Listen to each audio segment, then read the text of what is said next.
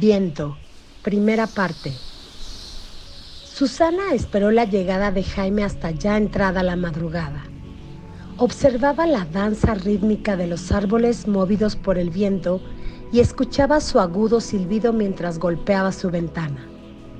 Tenía muchas cosas en que pensar y decisiones importantes por tomar antes del amanecer.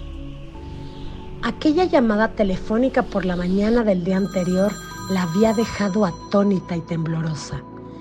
¿Cómo era posible que ese sujeto aún existiera? ¿Cómo había hallado después de tantos años su número telefónico? ¿Acaso la espiaba como antaño? Le dio miedo, un temor extraño que le sacudía las entrañas y que traía a su memoria aquellos arrebatados recuerdos de su adolescencia que la tenían sin poder conciliar el sueño.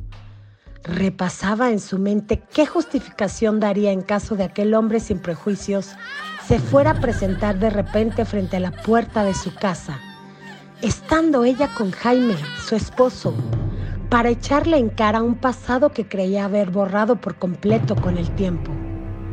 Lo que más le atemorizaba es que ella lo había humillado al final. Lo había dejado solo después de haber soportado que él la destruyera psicológica y moralmente durante años.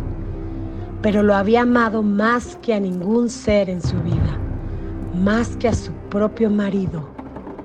Y ella lo sabía.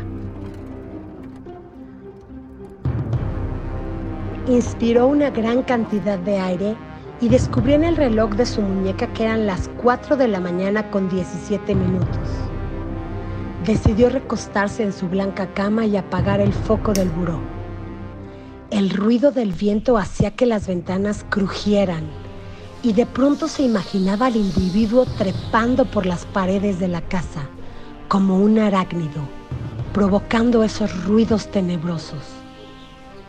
Por segundos se sentía observada. Su conciencia no la dejaba en paz.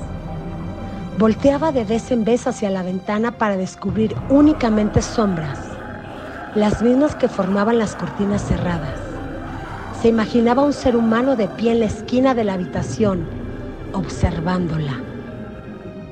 El corazón se le salía por la boca, hasta que dio media vuelta para ya no observar en aquella dirección.